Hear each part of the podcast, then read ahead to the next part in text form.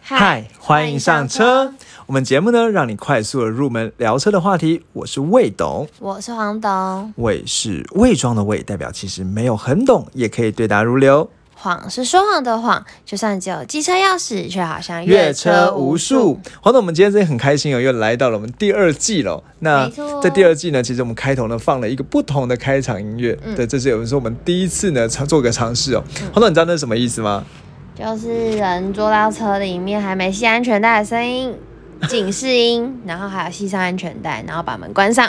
对， 为什么觉得有点厌世啊？没 有，因为我们录了第二次了。对，因为刚才设备出了一些问 题。对， 好啦，那刚才讲到说，就是其实是想要去营造一个上车的感觉啦。甚至如果你在车上刚好听到的时候，你不要紧不要紧张，以为你忘记扣安全带，但实际这就是我们的新的开场，这样也让你专心一下，注注意一下，嗯，看看注意安全啊什么之类的这样一个提醒。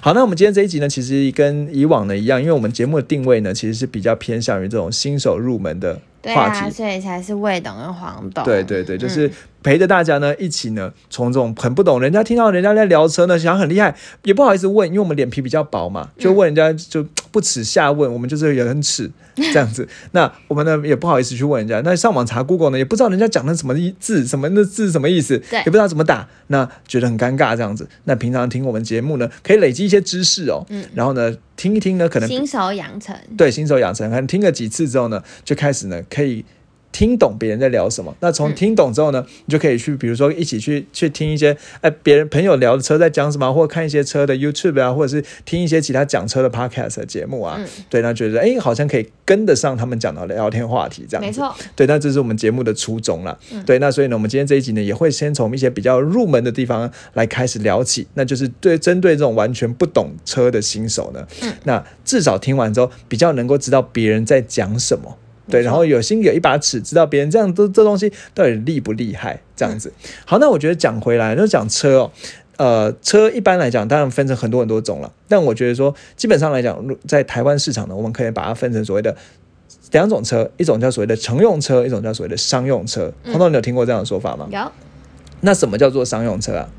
嗯，计程车嗯，计程车也是乘用车，啊 哦，货车，对，主要就是货车啦。那货车，比如说像什么小发财啊，那种发财车、面包车啊那种，比如说那个什么绿色中，就是邮邮差的那种车，那种叫所谓商用车，或者蓝色头那种发财车叫商用车。那一般来讲，我们在讲车的时候比较少会去讲商用车，因为我们都会针对乘用车来讲。好，那接下来呢？所以我们在讲的车，今天讲讲这种聊车的话，都是讲乘用车。那接下来黄董我问你哦，呃，一台车大概多少钱呢、一百、两百、三百都有啊。嗯，这个问题500混得很广，对不对？因为嗯其实你要回答多少都有这种价钱的车，嗯对。但是如果我们今天要大概有一个行情认知了解的话，我觉得说你可以先把车呢分成了一般品牌跟豪华品牌。嗯，对，那什么叫一般品牌？什么叫豪华品牌？黄总可以帮这种不懂人解释一下吗？比较贵的跟比较便宜的嗯，那什么举例来讲，什么是一般品牌，什么是豪华品牌？ ，Toyota 是一般品嗯牌，尼桑、对 Honda、对，马自达、马自达。嗯对，那什么是豪华品牌呢？ B N W、宾士、奥迪， 怎么是觉得有点太无聊了，是不是？ 都厌世了。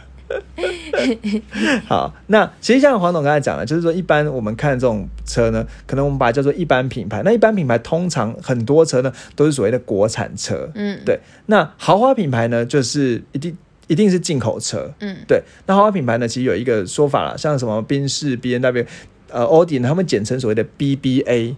那或者有人说什么一 A 二 B 都嗯有，或者是二 B 一 A，但不管就是一个排列组合而已啦。但是我自己比较偏向于讲 B B A，嗯你知道为什么吗？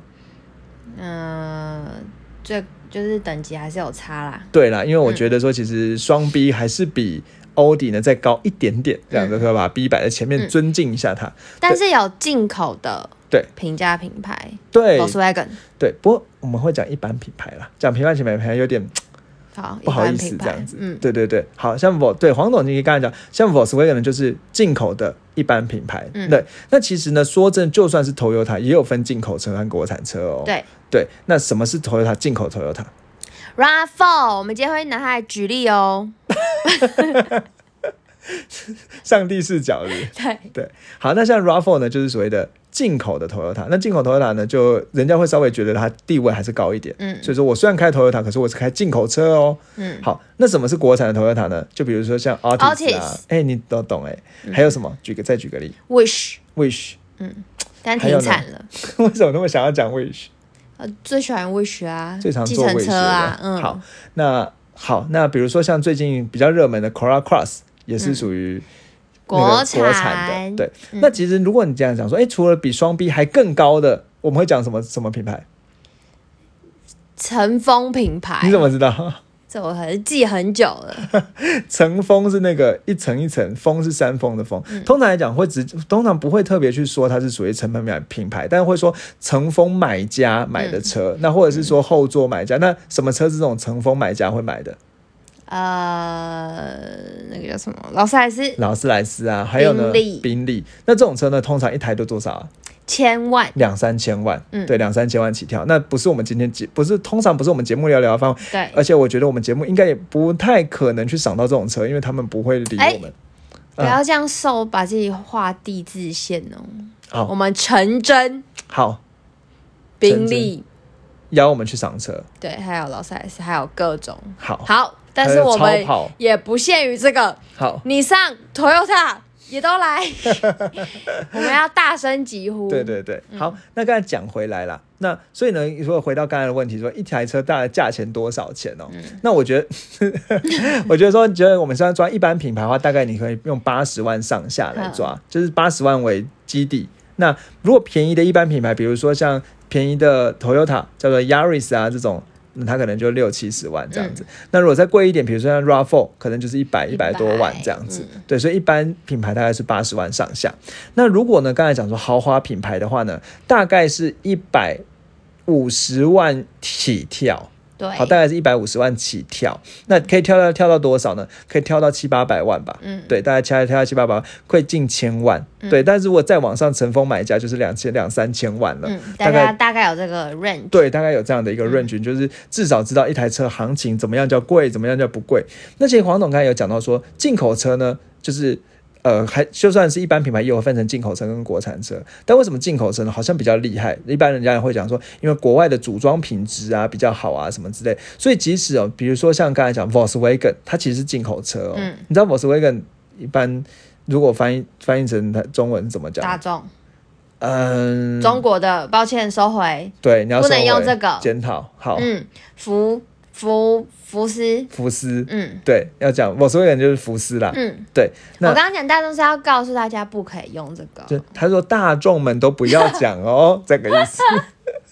福斯，对，他不是讲特定的品牌名称这样子。嗯对对对，好，那刚才其实所以，但是其实我觉得，其实 Volkswagen 的地位就是它是比较贵的平价呃一般品牌。嗯，它是属于比较贵的一般品牌。那除了像 Volkswagen 这种比较贵的一般品牌之外，其实像 Peugeot 也是比较贵的一般品牌。对嗯那可能呢一台呢就是可以到一百二十万、一百三十万，甚至到一百五十万也都有。对，好，那这个基本的概念大家知道。那进口车呢之所以会贵啦，主要原因是因为它加了一个一般车没有的关税，大概对十啊七点五趴的关税这样子，所以它价钱呢就会比较难压下来。嗯，好，那接下来呢，我们就来先来。讲跟新手来讲，因为我们接下来要介绍各品牌之前呢、我觉得说我们要介绍一个车的外观，我们还是要知道一些外观怎么去描述，嗯对不对？好，所以我们就先请黄董，刚才已经破梗了，就是假设呢，你现在正在听我们节目的时候，你现在正在路上，那可能旁边呢就会有一台 RAV4，嗯，对，那我很们就容易嗯有啊，卖那么好。对，我们就以 RAV4 来讲解。好，那一个车的外观是怎么样哦？好，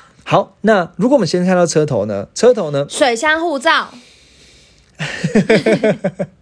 车头呢有一个呃，如果以 RAV4 来讲，是看起来有个哭嘴巴这种呃啊，就一个大嘴巴，然后哭哭的，上面有很多孔洞的、那个东西呢，就是水箱护罩。嗯对，那所以水箱护罩呢，它。呃，一般来讲，像 RAV4 水箱护罩是属于黑色的，对，那黑色水箱护罩就是一不不用特镀别铬讲，式，对，但是如果呢，今天是银银亮亮 的话呢，就是所谓跳太快了的镀铬的水箱护水箱护罩对这样子，所以你看到它银银亮亮的话，你就可以说，哎、这个有镀铬哦。那就是人家会觉得稍微懂一点这样子。嗯好，那在水箱护照的上面呢，通常会有一个车的 logo，Toyota logo 就是一个椭圆形嘛，加上我牛们头嘛。不能说 logo，对，但讲 logo 呢，就是代表你平常没有在注关注这种汽车的相关知识。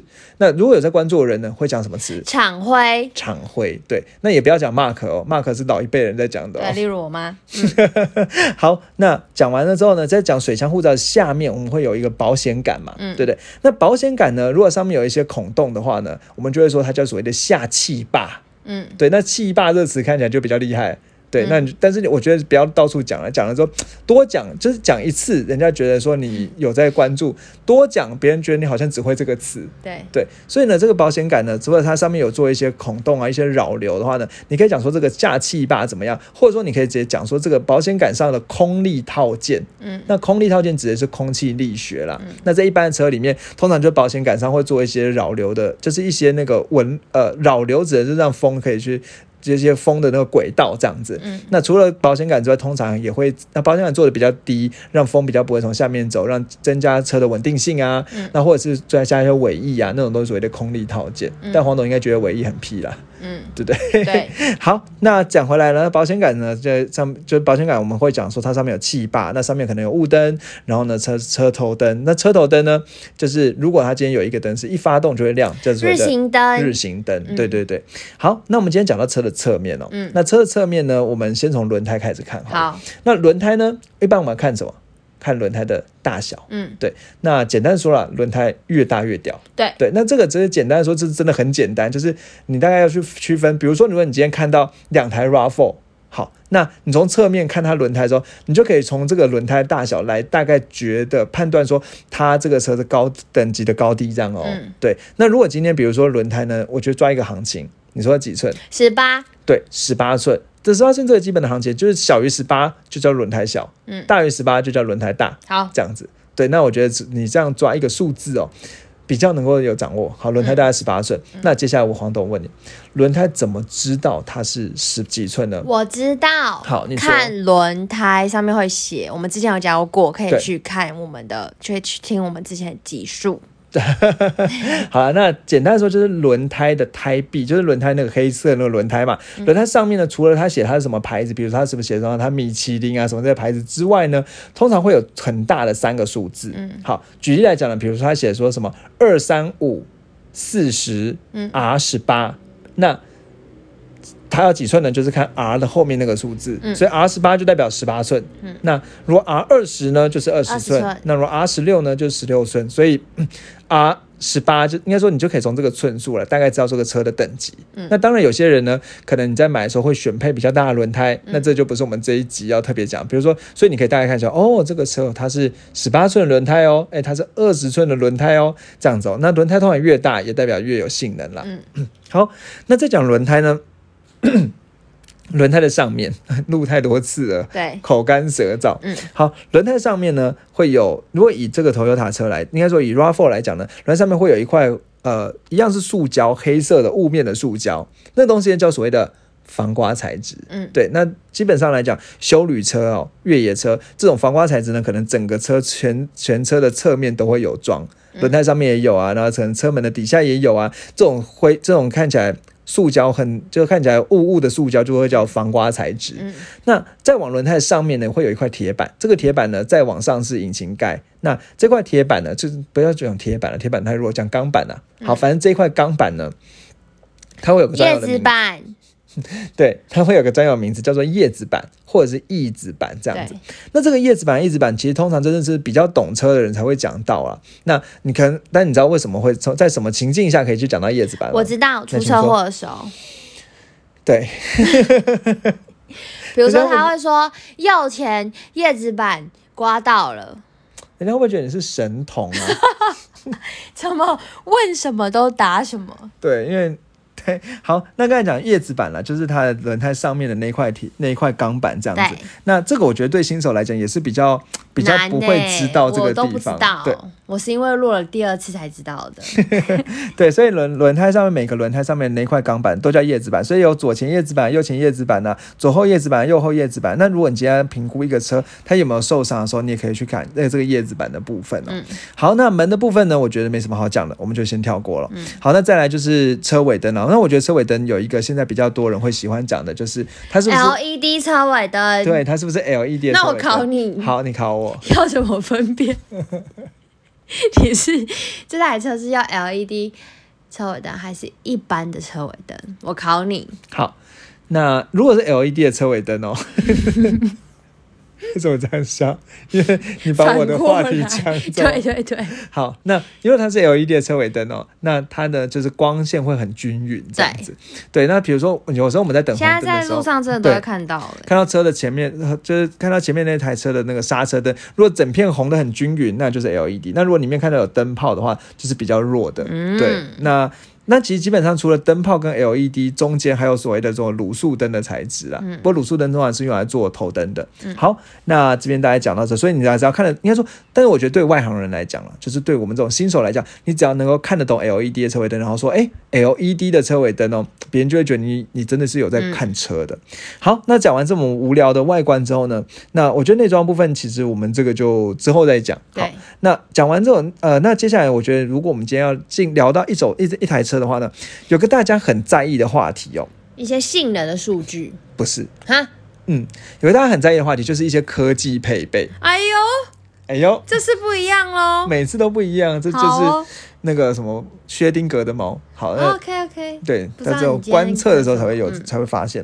好，那我们讲说这个所谓的一些配备哦，基本上来讲了，现在车最喜欢讲的是有没有 ACC，没这错个你一定要会对，有没有 AC？什么叫 ACC？来，主动跟车定速，嗯，嗯，主动定速巡航对，叫做 ACC。嗯好，那主动定速巡航其实是从定速巡航开始，嗯什么定速定速巡航就是定速啦。那定速就是说，你可以，你你知道有时候有时候有些电影就是，比如说那他开车的时候，可能把车开到什么几公里的时候，他用个什么东西压住那个油门，然后成主角跳车，嗯，你知道吗？知道，那定速呢，就是你可以直接设定，然后让东西不用压着油门的时候呢，那车就可以继续保持固定的速度往前开，然后就可以跳车，就可以不用用压的油门那么麻烦。嗯那你知道定速为什么要发明吗？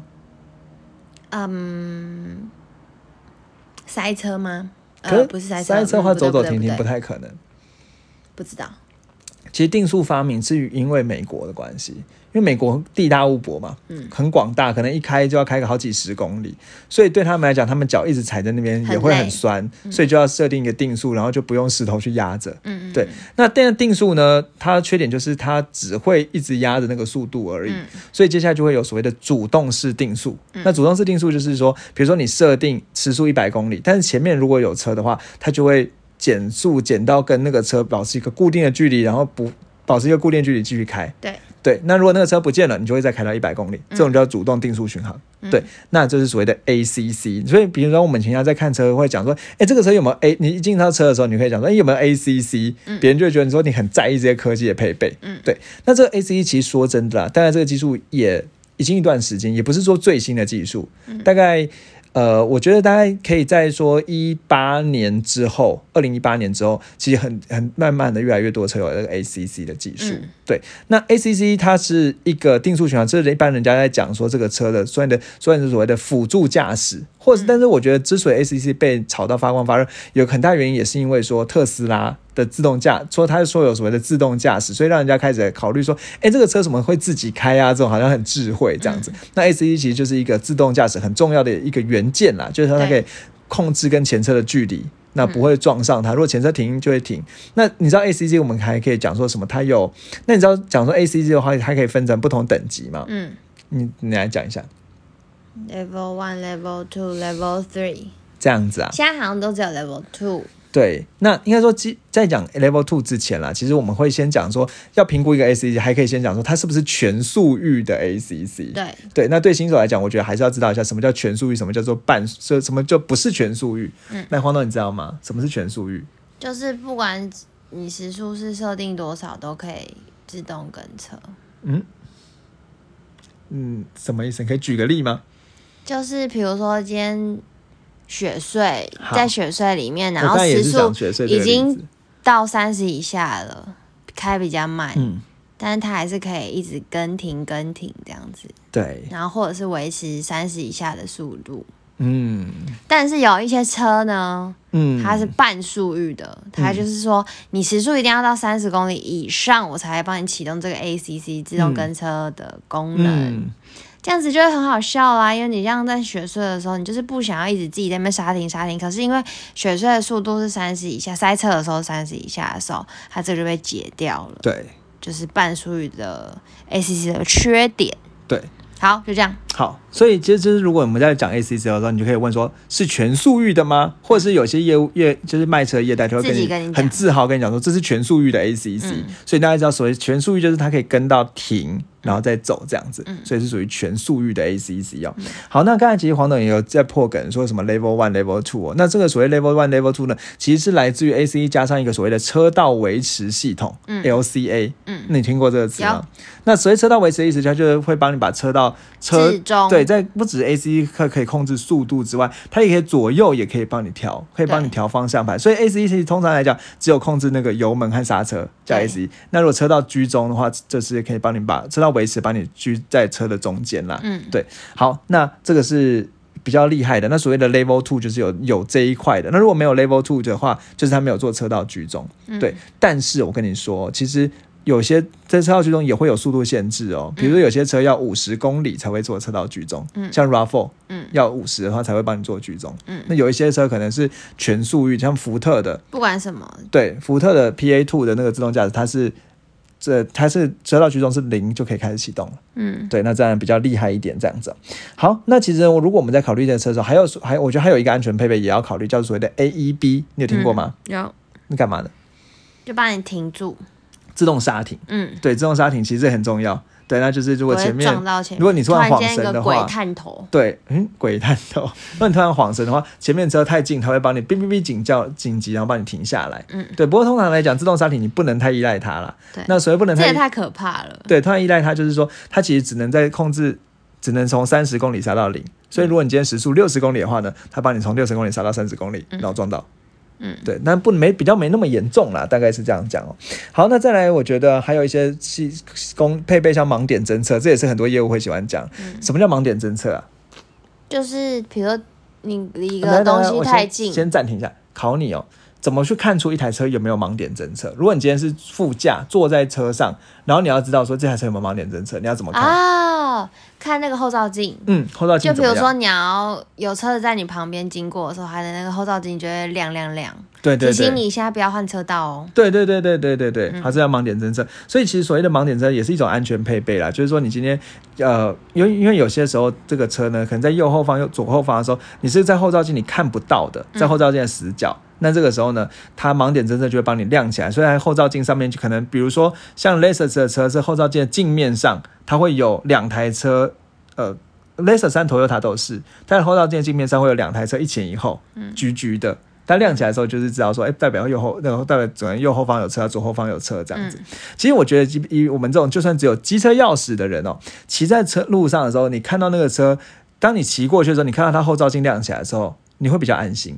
嗯，你你你知道是什么意思就吗？知道它有这辅助的功对，能。就知道它的盲点侦测有看到你。这个驾驶呢，在一般情况下应该是不会突然往右打把你压下，把你压下来。嗯，对对对，那就把你击落这样子哦、所以，如果我们今天就就算只有机车钥匙的话，我们去注面注意骑过一台车之后，尤其像什么双 B 之类的，嗯那宾士的那个盲点侦测是红色的三角形，嗯，那 B N W 的盲点侦测它比较看不到，嗯，它是在内侧有个橘色的三角形，嗯对，都会看得到。那你就会骑过去的时候，你就看，哎、有一个红色三角形，它亮，你骑到那冰室旁边骑过去，把红色三角亮起来，你就知道说它有盲点车，盲点车有抓到你。那这个时候照理来讲，驾驶比如说如果突然要打右方方向盘把你击落的时候，那个方向盘或者车里面就会发生震动，会发出声音提醒它。对，那这个也是可以去知道有这个这种配备的哦、好，那至于其他东西呢，我觉得我们接下来最后讲个数据呢，我们今天这一集呢，就我觉得新手的知识呢就已经满点了。嗯，对，好，那我们知识量也够了。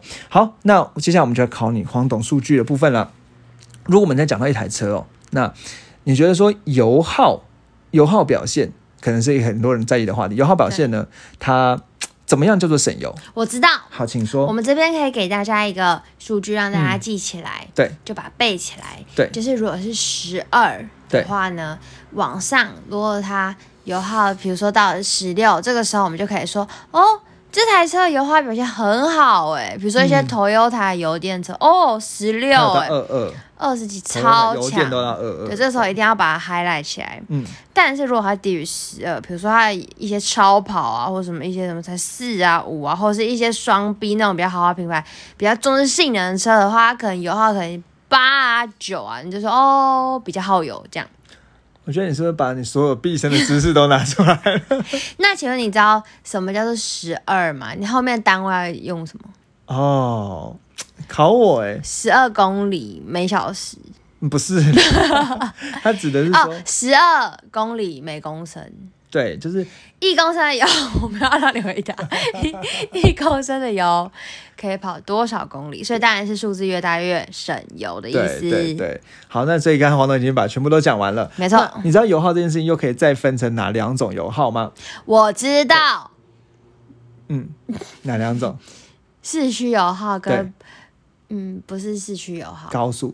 高速油耗。对嗯，那通常来讲，一 般不是的，市区油耗。通常来讲，一般的汽油车哪一个市表现会区比的较表好？现比较差，又走走停对停，比较耗油。对。那但是对，今天如果是油电车的话，不一样哦。对来，我们请魏董说，油电车的话呢，就是高反过来，对高速的油耗会稍微比较差，反而市区的油耗比较好，这样子。嗯对对，那主要原因其实是因为说，其实电动马达呢，它没有办法去支持这么高的速度，所以在高速的时候反而开始用油，嗯用一般的马达，用油的话油耗反而就会差。那市区的时候，它没有到一个特定的速度的时候，一就汽用油电引池擎。就好啦。对，不会启动，那这样的话油耗就会变好。好，那油耗呢？大概抓十二呢，这是一个你可以，比如说，如果你今天挑一个人说，哎，那你一般一台车百公里多少？他跟你讲，呃，不是百公里啊，就是一公升可以跑几公里。对他，那其实有两种算法啊、那我比较喜欢讲的是一公升跑几公里啊。那如果你说，哎，一公升跑几公里，他跟你讲说十。那你就是说，你可以就可以说，哎、好像有点耗油哦，这样子。那十二算是省油的及格啦。嗯对。好，那讲完这个油耗之后呢，接下来其实有另外一个数值啊，我觉得也可以拿来讲哦。那比如说你讲，那么接下来讲马力，那马力呢？你觉得几匹才叫做好？才叫马力大了？两百，啊两百、嗯，。啊，这次没有再猜错了 没有，好，那基本上来讲，我觉得以两百匹马力就算是可以拿来说嘴的。那就如不错哦。这对样，，就可以说拿来说不错哦。不过一般来讲，我觉得要讲的就是说两百匹以上、哦，通常都是涡轮增压的车。嗯对，那什么叫涡轮增压？之后我们再说。对，嗯但如果今天不是涡轮增压车，它会叫所谓的自然进气的车。嗯这样像很多 Toyota 车就是所谓自然进气的车，它可能只有，比如说像像什么 Yaris 啊，它可能只有一百四十匹马力嗯这样子。好，那再来呢，我们继续讲，现在现在讲扭力。嗯扭力呢要多少才叫做好？好难哦。好，我我觉得啦，我觉得、啊、这没有标准答案，但我觉得说扭力呢，大概到二十五以上才叫做好。那扭力的单位叫做公斤米，你知道吗？嗯它会公斤米。那其其实呃，它有另外一个单位叫牛顿米啦。那如果嗯牛顿米的话，就在除以十好这像样以子。前的物理课，对，好，嗯那我这边先不不细讲，最后考你一件事情：马力跟扭力对一个车的性能有什么样的差别呢？我知好，道请说。马力就是影响嗯，零百加速，嗯，呃，扭力影响零百加速，嗯嗯，零百加速是什么？就是一台车从零加到一百所需要的时间，啊，好，那马力呢？哪个东西比较影响性能？马力那马力是什么意思？它可以跑多快？嗯呃，维持它的速度。嗯，好，你解释 啊。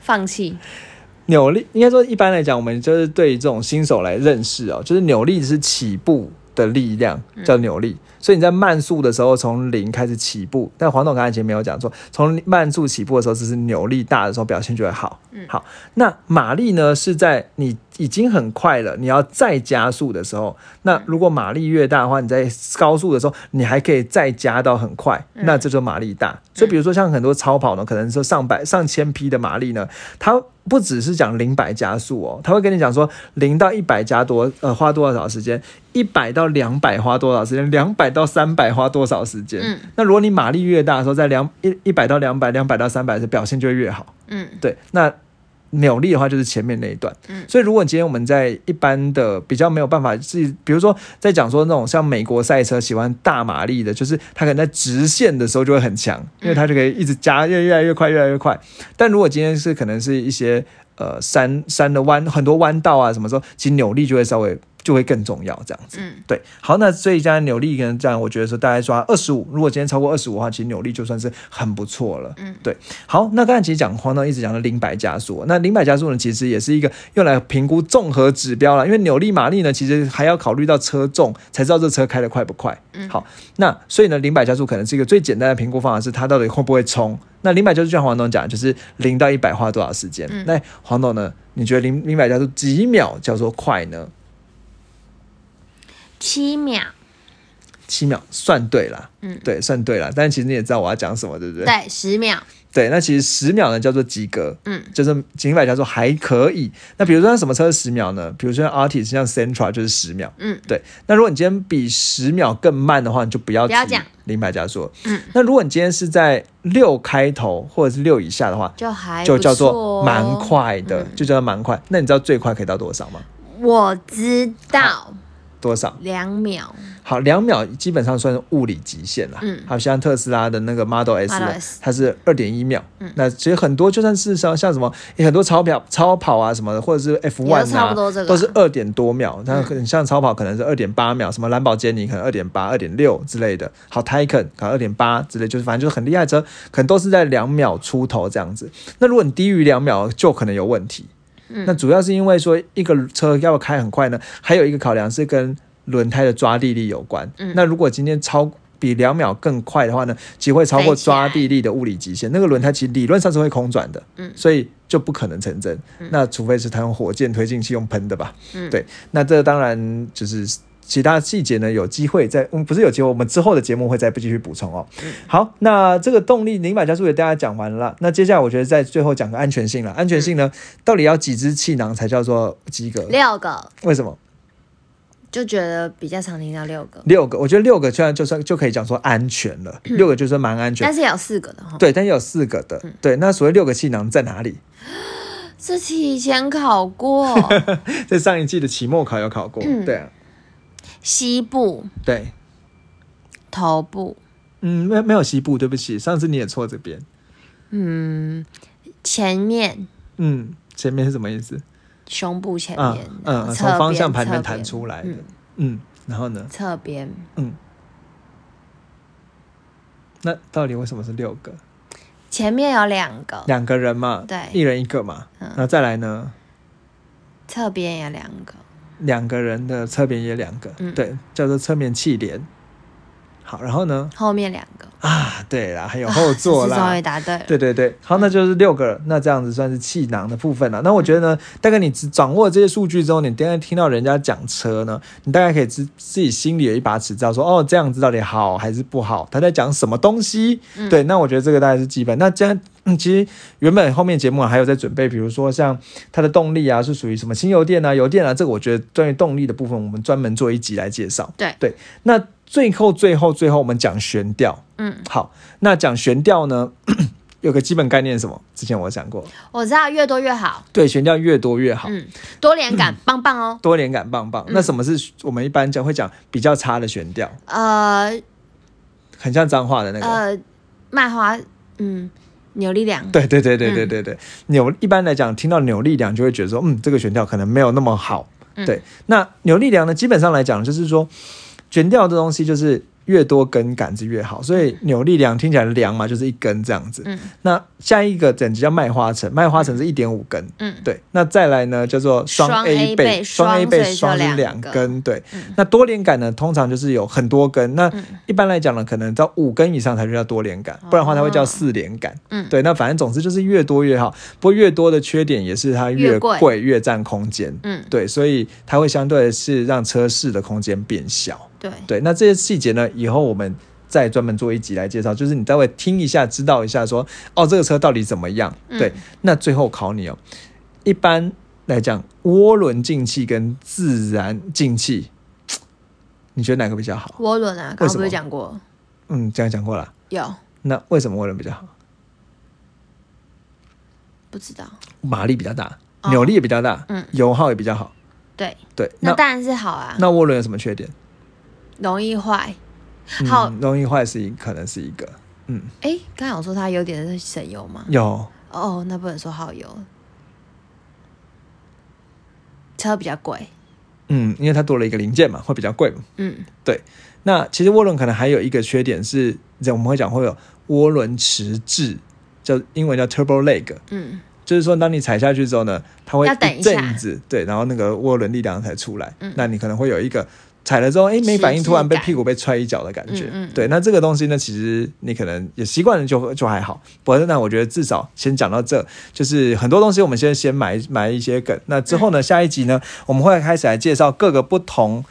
等级各个不同车型的车款，嗯那比如说啦，举个例子来讲，那像我们可能，因为我们接下来开始认识品牌，介介绍给一般的、一般的大众来听嘛。嗯比如说，我们讲说，那中型的房车是什么什么车？比如说，我们知道中型房车，黄董，你随便讲个中型房车的车款。